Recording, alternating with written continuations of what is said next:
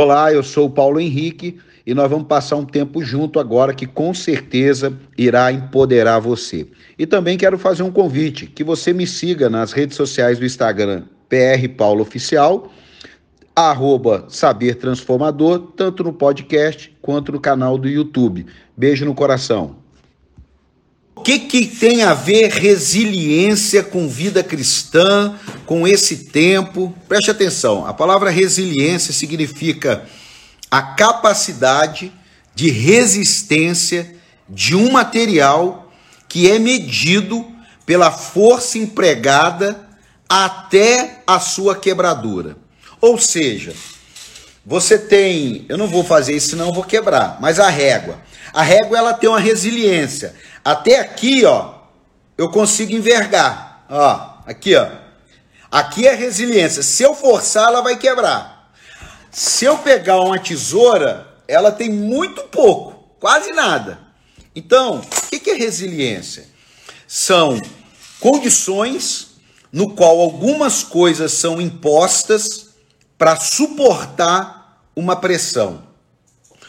O que que Jesus disse sobre isso? Pastor, Jesus falou sobre resiliência? Falou. Falou.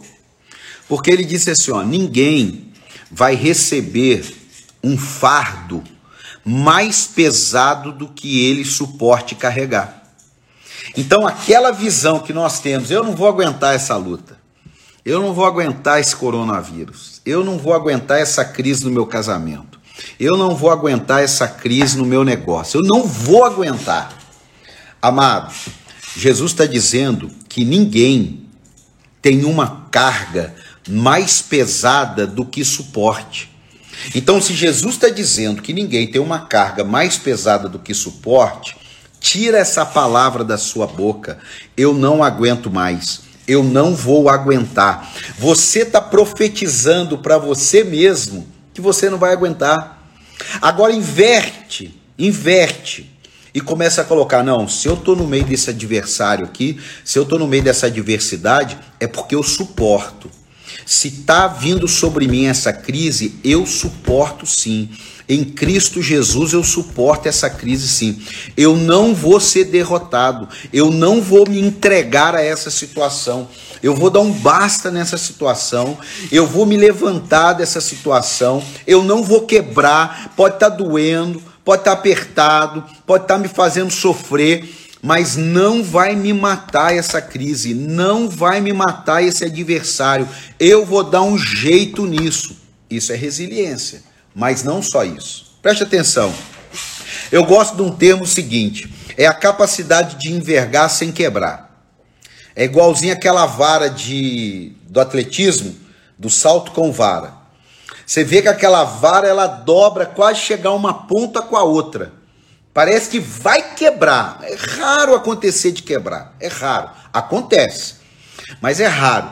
E ela vai, vai, vai, vai, vai. Quando você acha que ela vai quebrar, ela empurra o cara, o cara salta 6, 7 metros, 8 metros, sei lá, e passa o obstáculo. Na vida é mais ou menos por aí, amado, meu amigo. Na vida é mais ou menos por aí. Tem situações que nós vamos vivendo que a impressão que dá é que não vamos aguentar. E eu gosto de um texto da Bíblia para falar sobre resiliência. Tem vários textos. Hoje eu vou usar um, amanhã eu vou usar outro e quinta-feira termina essa série usando outro. Marcos capítulo 5, versículo 25. Todo mundo conhece, mas sempre tem algo novo para aprender. E estava ali certa mulher que havia 12 anos vinha sofrendo de hemorragia ela padecera muito sob o cuidado de vários médicos e gastara tudo o que tinha, mas em vez de melhorar, piorava. Quando ouviu falar de Jesus, chegou por trás dele no meio da multidão e tocou em seu manto, porque pensava: se eu tão somente tocar em seu manto, ficarei curada. E imediatamente cessou sua hemorragia e ela sentiu seu corpo que estava livre do sofrimento. Veja só, essa mulher ela estava quase morrendo. E aí ela tem uma atitude que volta a vida dela. Essa mulher, ela poderia ser eu ou você. Eu já vivi situações como essa mulher aqui. Não porque sangrava de maneira física, mas sangrava porque alguma coisa estava me machucando. Sangrava porque alguma coisa estava me atrapalhando. Sangrava porque alguma coisa estava roubando a minha força. Essa mulher sem nome, é, talvez hoje seja o seu nome. Essa mulher que eu acabei de ler, que ela não tem um nome, talvez o nome dela seja o seu. Eu já tive o meu nome numa situação dessa, não numa questão feminina ou masculina, mas na questão de ser humano. Presta atenção nisso. Quantas coisas na nossa vida já nos levaram a quase quebrar? Eu não sei você, mas sabemos que hoje, é, apesar de tudo, quanto sofrimento é, você já talvez tenha vivido, eu já tenha vivido. 48 anos de idade, já achei que ia explodir muitas vezes, já achei que ia quebrar, já achei que não ia dar certo, que eu não ia aguentar o problema, que eu não ia aguentar a crise, que eu não ia aguentar a circunstância. Mas várias vezes, mas, mas, no mínimo quatro coisas eu fiz, no mínimo quatro coisas você fez sem prestar atenção. Pastor, como assim? Não entendi. No mínimo, você e eu quando alguma coisa nos levou muito para baixo e aquilo dava a impressão que a gente ia sucumbir com aquilo, nós fizemos quatro coisas. Alguns fazem sabendo o que tem que fazer, e outros fizeram instintivamente. E eu quero lembrar você a praticar isso independente da situação. Eu vou repetir. Tem muitas pessoas que saíram da crise, do fracasso, da ruína, da miséria, do casamento estragado, um monte de coisa. A crise que você imaginar. Eles fizeram quatro coisas. Alguns fazem porque sabem que devem fazer, e outros fizeram instintivamente. E eu quero lembrar que você deve fazer sim, de maneira didática, de maneira é, plena, porque funciona. Todo mundo sabe hoje aí, a gente está vivendo essa crise aí, né? Uma, uma crise que ela não tem a ver com um grupo de pessoas, né? Ela é uma crise global. E dentro dessa crise global, cada um de nós também temos o nosso desafio pessoal. Olha só, apesar dessa crise global da saúde, da, da, das finanças, existem situações que o governo não sabe que a gente passa, né, que a OMS não sabe que a gente passa e a gente passa. Então, talvez o que mais nós temos que aprender é o que essa mulher fez. Eu me lembro de uma fase, logo que a minha filha nasceu, e eu fiquei desempregado. Eu, eu entendo muito quando uma pessoa fica desempregada, é mandando embora, porque eu passei isso uma vez na vida. Uma vez. Foi muito doloroso, muito doloroso uma pessoa te chamar e falar: Ó, eu vou te demitir, eu vou precisar mandar embora algumas pessoas, ou eu quero mudar. É problema dele, a gente nunca fica sabendo, né? O porquê real, né? Porque sempre tem aquela palavra: olha, a empresa está maravilhosa, você é um excelente funcionário, mas vou te mandar embora. Quer dizer, não bate, mas a sociedade quer que seja assim. Eu prefiro não. Tem quem, talvez pela minha resiliência, eu prefiro saber qual é o motivo que eu não sirvo para melhorar e passar a servir. Isso já tem a ver com resiliência. Mas tudo bem, eu me lembro que é um momento difícil. Minha filha tinha seis meses de idade, eu desempregado, sem carro, perto do Natal, fiquei desempregado novembro, dezembro, janeiro. Então, perto do Natal, quer dizer, foi um Natal, foi horrível. Né? Você que está no Facebook aí, compartilha aí. Foi horrível, o Natal não foi agradável, mas passou.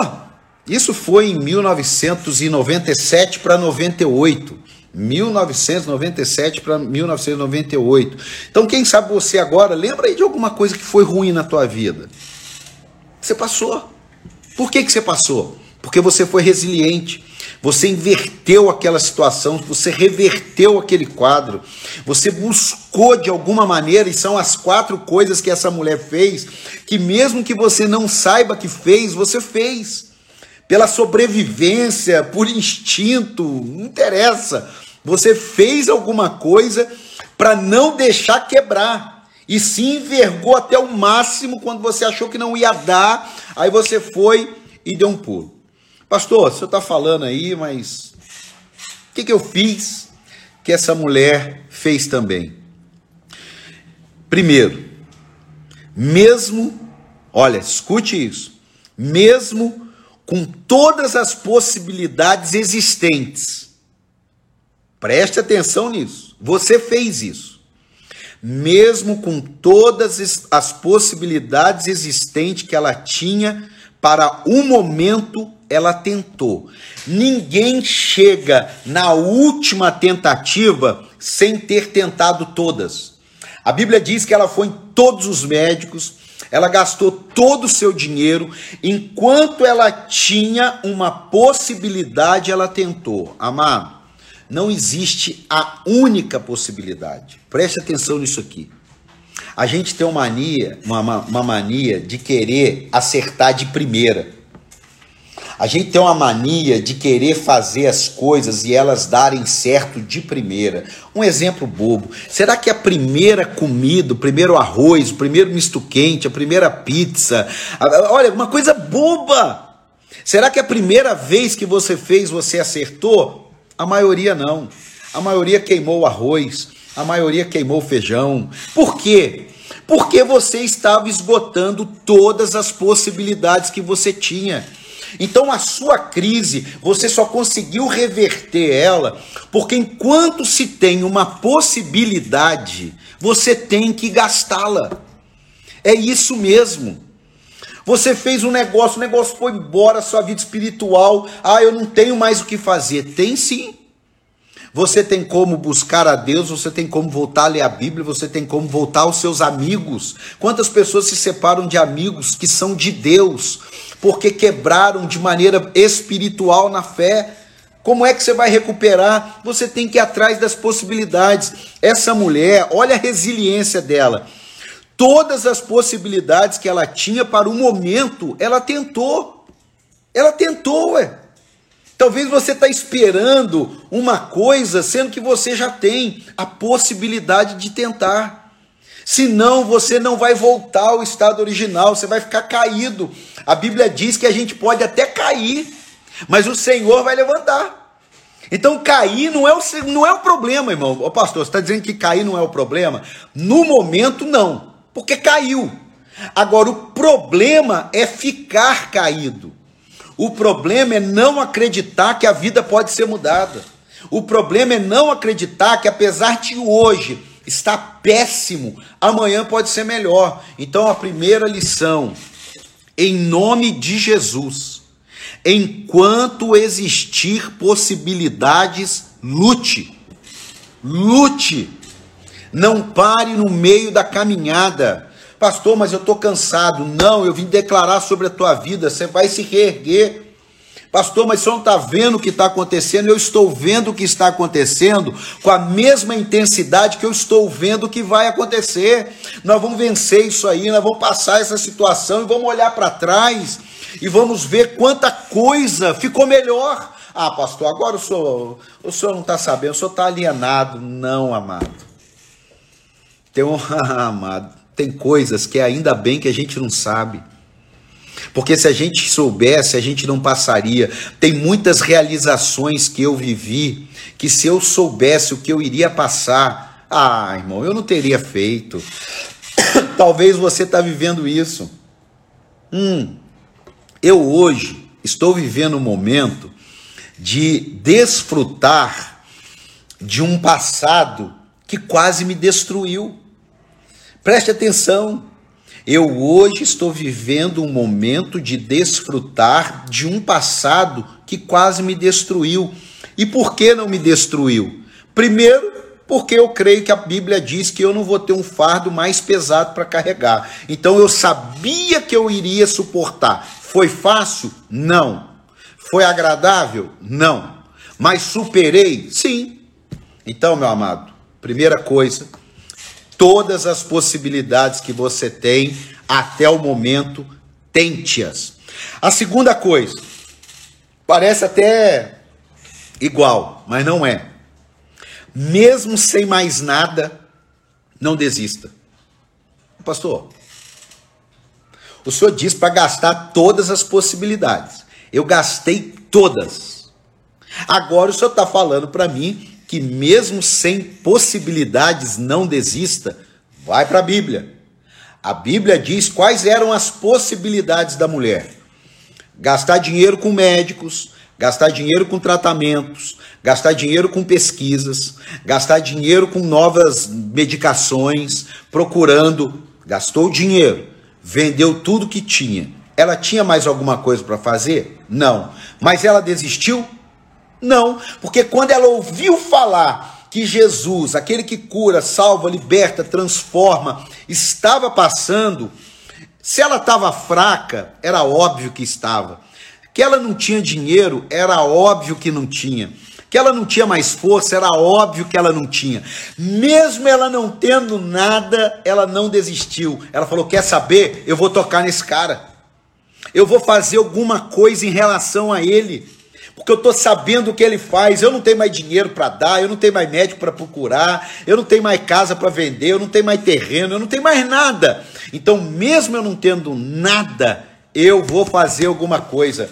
Será que tem coisas que você não vai conseguir fazer mais porque você está sem dinheiro? Mas tem coisas que você só vai fazer porque você está sem dinheiro. Tem gente que enquanto tem dinheiro não busca Deus. Tem emprego? Não busca Deus. Está nem aí para o mundo de Deus.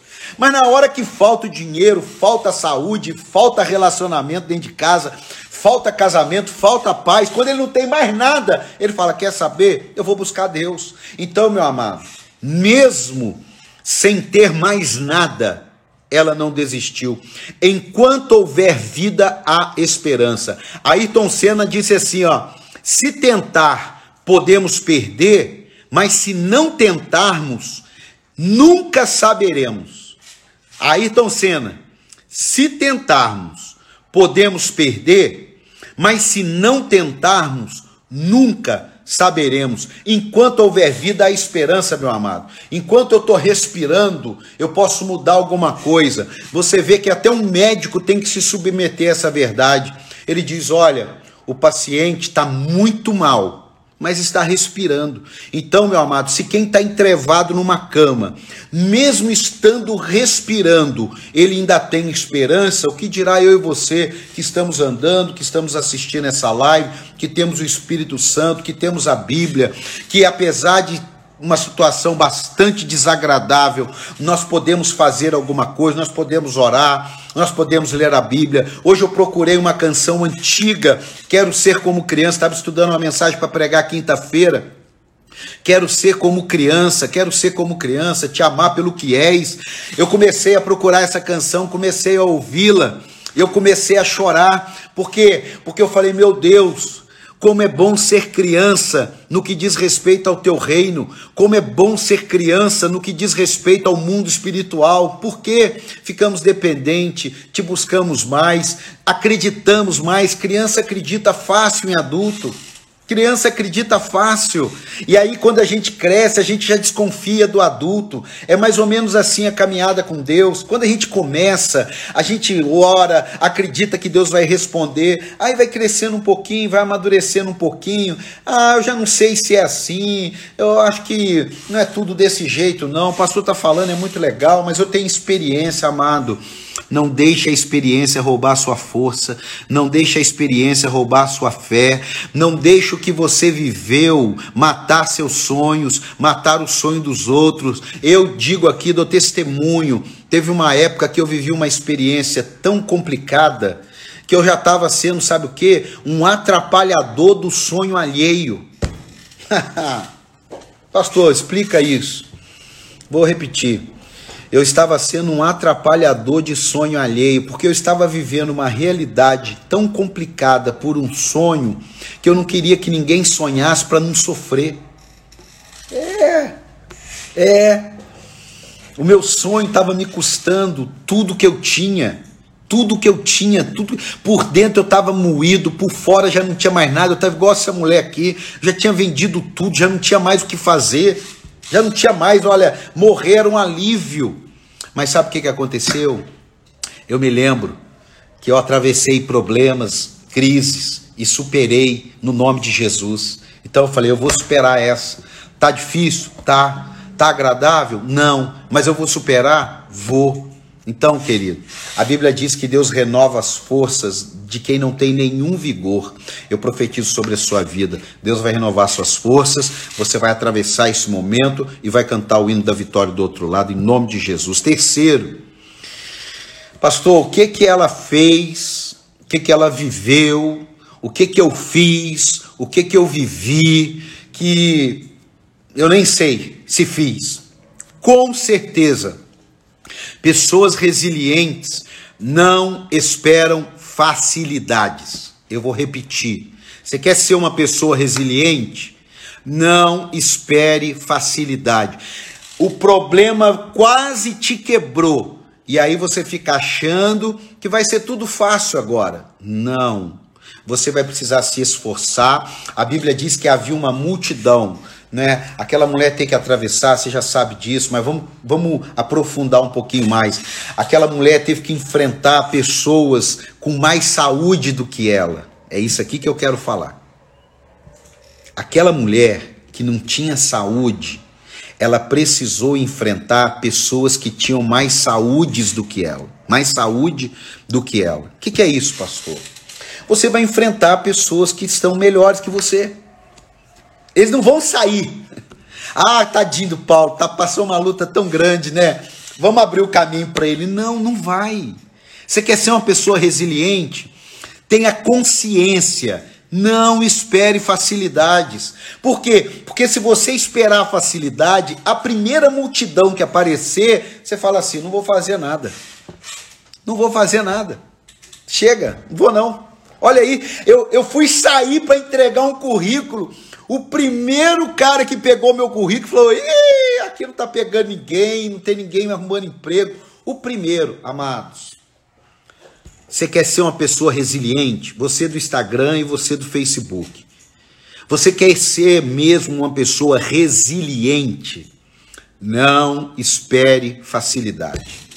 Não espere facilidade em quem você conhece, não espere facilidade no banco e principalmente, se é cristão, não espere facilidade do demônio.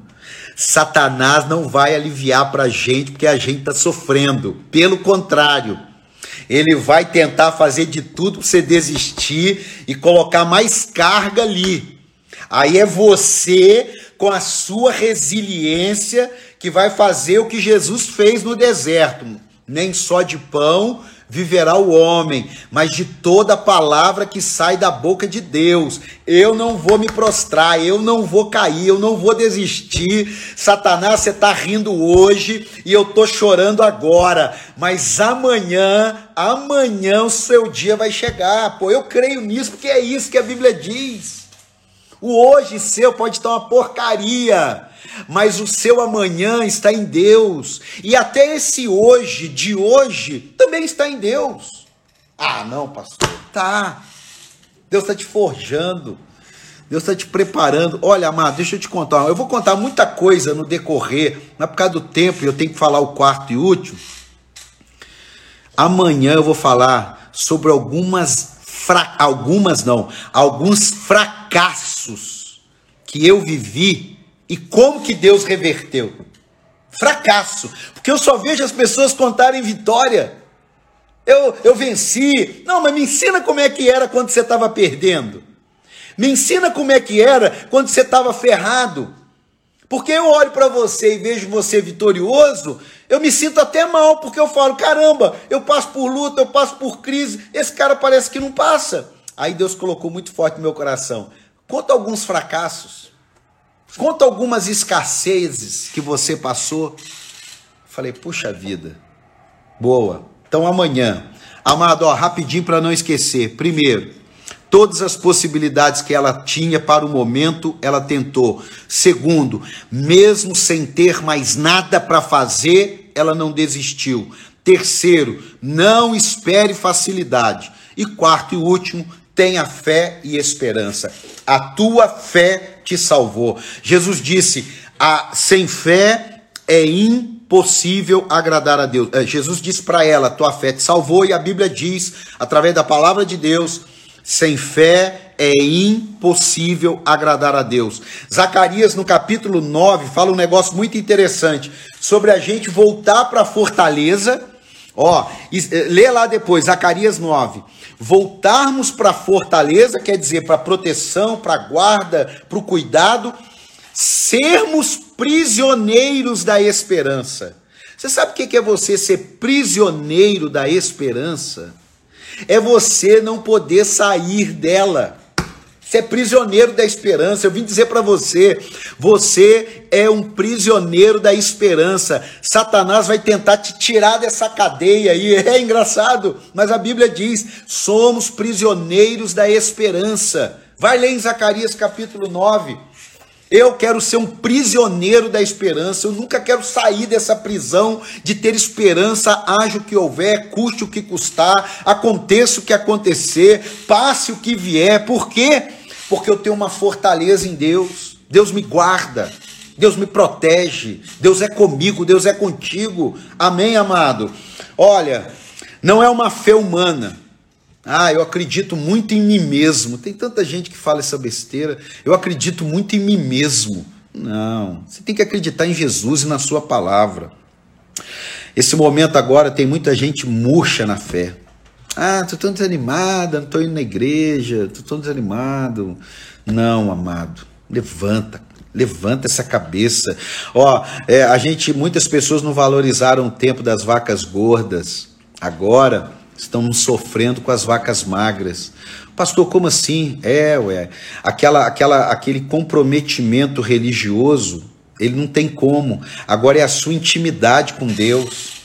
É a sua vida com Deus. Agora não tem mais como alguém te ligar. Ô, oh, você não veio no culto? A, a gente até está tendo que ligar e falar assim: Ei, vocês estão assistindo as lives? Vocês estão assistindo os cultos online? Mas, meu amado, uma pessoa resiliente, ela recebe um telefonema desse, alegra o coração, mata a saudade, mas ele sabe que mesmo que não haja um telefonema, ele tem relacionamento com Deus. Mesmo que alguém não faça uma visita na sua casa, você tem relacionamento com Deus. É isso que vai fazer a diferença. Tem certeza, tem muita gente nessa hora que está assim: puxa vida, por que, que Deus está deixando isso acontecer, amado? Uma vez uma pessoa me contou uma ilustração, numa pregação que uma mãe e um pai chegaram diante de Deus e disseram: Onde o senhor estava quando meu filho morreu? E Deus respondeu: No mesmo lugar que eu estava quando o meu filho morreu. Amado, Deus continua sendo Deus. Seja resiliente nisso daí, sem vergonha, mas você não vai quebrar. Você vai passar por isso aí, você vai superar isso daí, você vai crescer, você vai amadurecer, você vai ser mais de Deus. É, é, você vai ser mais de Deus. Que Deus te abençoe, que o Senhor te prospere e que essa envergadura que estamos passando, elas não vão nos quebrar. Elas vão ser aquilo que vai nos alavancar para viver o melhor de Deus. Deus abençoe.